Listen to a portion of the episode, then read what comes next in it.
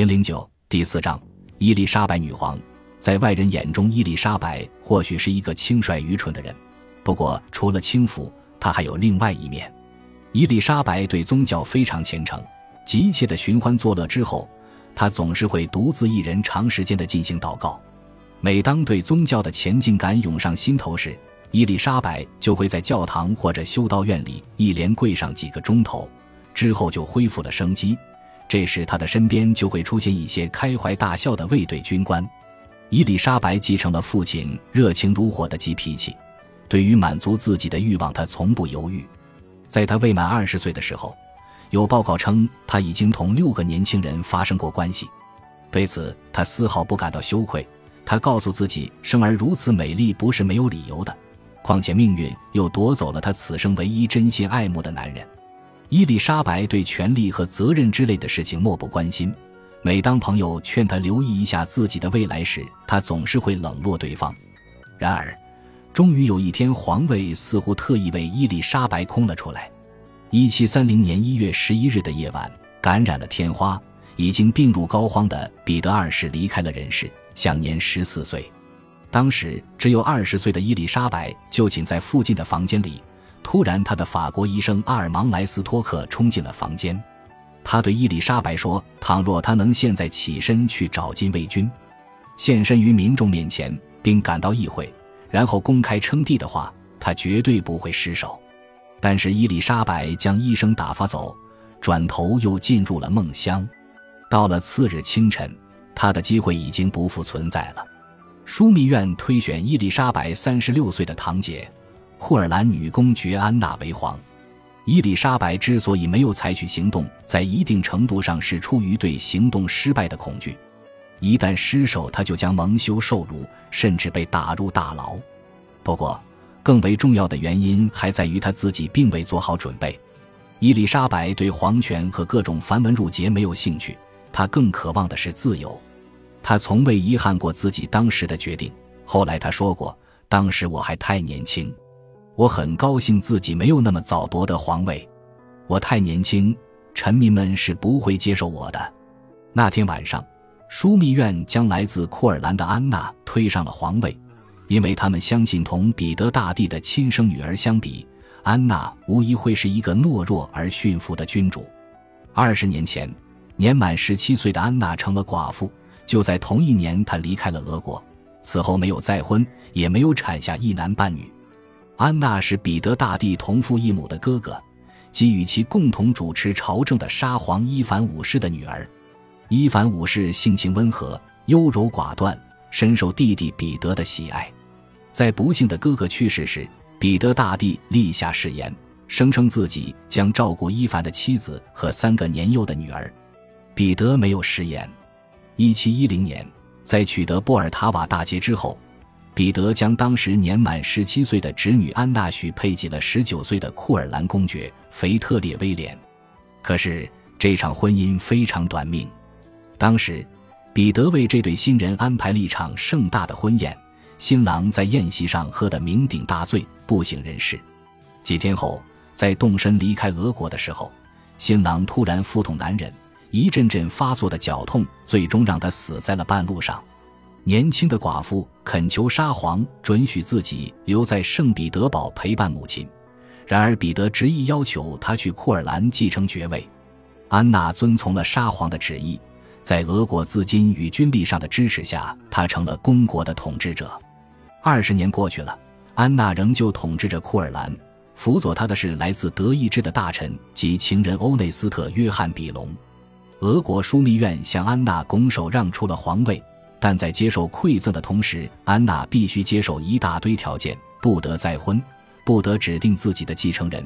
枢密院将保留宣布对外战争或者讲和、征收税款的权利，皇室的开支、分封采邑、校级以上官员的任免等权利也都掌握在枢密院的手中。安娜接受了这些条件。一七三零年的春天，她在莫斯科登基了。随后，在禁卫军的支持下，安娜撕毁了自己签署过的协议，废除枢密院，恢复了独裁统治。尽管黄袍加身，安娜却一直忌惮于伊丽莎白。考虑到二十一岁的堂妹有可能对自己构成的威胁，当伊丽莎白前来向她表达敬意时，她将这个年轻的姑娘拉到一旁，说：“我的妹妹，现如今这个家族已经不剩几个人了，因此咱俩的和睦相处非常重要。我会尽全力维护我们的关系。”伊丽莎白开朗而坦率的回答，在一定程度上说服了女皇，让她相信自己的担心的确有些多余。从二十至三十岁的十一年里，伊丽莎白一直生活在安娜女皇的统治下。一开始，每逢正式场合，伊丽莎白都会应召入宫，而且要端庄的坐在女皇身旁。伊丽莎白竭尽全力的掩藏起自己的光芒，然而无论怎样努力，他都还是会令堂姐相形见绌。他是彼得大帝唯一在世的孩子，除此以外。在整个朝堂上，他还是无可争议的美人。最终，宫廷生活令伊丽莎白不堪重负，她回到乡下的庄园，生活又变得无拘无束了。她的品行做派都不再受到宫廷的监督。伊丽莎白是一名出色的骑手，她常常穿着男装骑马出游。她要显露出自己那一双天生的美腿，只有穿着男士裤装，那两条腿才会最大限度地招来别人的爱慕。伊丽莎白深爱着看得见原始森林和辽阔牧场的俄国乡野，在那里，她与农人们同吃同住，跟他们一道欢笑，一起唱歌跳舞。到了夏天，跟他们一道采蘑菇；在冬季，可以滑雪橇、溜冰，守着火堆吃烤栗子和黄油蛋糕。伊丽莎白是一个未婚而年轻的女人，过着自由自在的生活，没有什么人有权管束她。就这样，她成了流传在宫廷里各种绯闻的主角。这无可避免地引起了女皇的注意。伊丽莎白的轻浮令安娜大为恼火，她对男人的吸引力令女皇心生妒意，她的好人缘让女皇感到不安，同时女皇对她的忠诚又毫无把握。安娜一度被各种有关伊丽莎白的传言所触怒，他威胁说要将伊丽莎白关进修道院。岁入被屡次削减，伊丽莎白非常清楚自己的处境已是今非昔比。一开始，安娜还掩饰着自己对他的敌意，现在则开始对他动用手段了。伊丽莎白爱上了年轻的军士阿列克谢·舒宾，女皇便将这个年轻人流放到五千里外的太平洋勘察加半岛。伊丽莎白也接到立即返回圣彼得堡的命令。伊丽莎白没有违抗女皇的命令，她在首都选中了一处住所，那个地方非常便于她结识禁卫军官兵。曾经效命于父皇的军官们，在伊丽莎白还是小女孩的时候就认识了她。看到心中的英雄在世上仅存的后代，他们都感到非常开心。伊丽莎白常常去营房，在那里总是逗留好一阵子。她对将士们的言谈和习惯都越来越了解，而且她还对他们大加恭维，同他们一起回忆往日的时光，在牌桌上把钱输给他们，并给很多人的孩子当起了教母。没过多久。将士们就彻底为他所倾倒了。他征服了禁卫军，除了美貌与慷慨之外，伊丽莎白的俄国血统也深为禁卫军将士们所爱慕与信赖。没有人说得出这时的伊丽莎白是否有着自己的考虑，是否已经盘算好了一切。当时把持皇位的是安娜女皇，即便伊丽莎白打算废除安娜，那这个想法的形成也是很久以后的事情了。或许现实根本没有那么复杂。伊丽莎白原本就是一个随心所欲、慷慨大度、与人为善的人。她喜欢别人，也希望身边围满了自己的爱慕者。总之，事实就是，首都的大街小巷里总是能看到她的身影。她越是抛头露面，俄罗斯人民就越是爱戴她。不无讽刺的是，这位端庄美丽而且深受人民喜爱的年轻女子，却发现自己难以出嫁。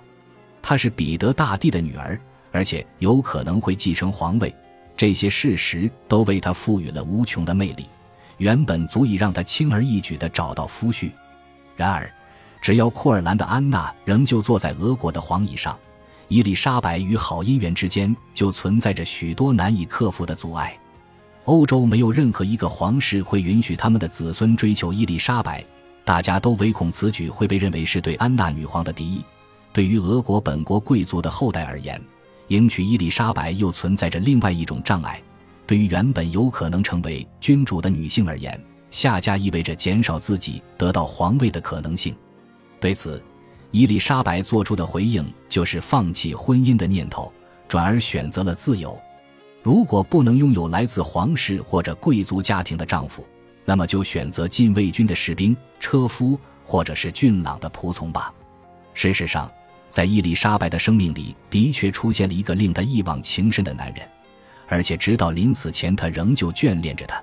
伊丽莎白的父亲在农奴出身的妻子那里得到了幸福，伊丽莎白也同样在下层人民中间找到了自己的伴侣。一天清晨。伊丽莎白听到宫廷礼拜堂的合唱队中传出一个雄浑有力的声音，她从来没有听到过那种低沉饱满的男低音。后来，她发现那个声音来自于一个高挑的年轻人。年轻人长着一双黑眼睛，一头黑发，笑起来是那么的迷人。这个年轻人出身于一户乌克兰农奴家庭，跟伊丽莎白同岁，名叫阿列克谢拉祖莫夫斯基。伊丽莎白立即将其召至自己的合唱队，没过多久就安排他住进了自己寝室附近的房间。对于伊丽莎白来说，拉祖莫夫斯基是一个非常理想的宠臣。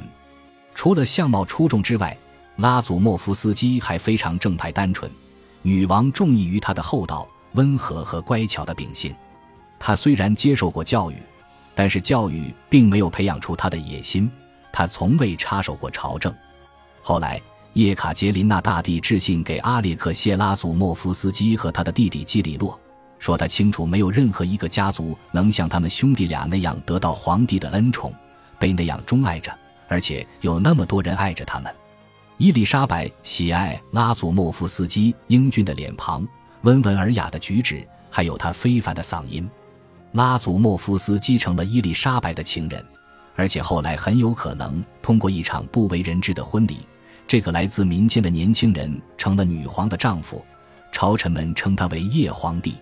登基后，伊丽莎白立即册封他为伯爵，随即又宣布他为亲王，最后官拜元帅。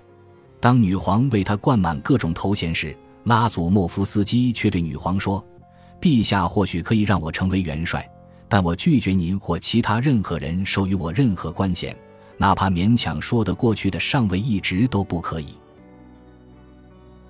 本集播放完毕，感谢您的收听，喜欢请订阅加关注，主页有更多精彩内容。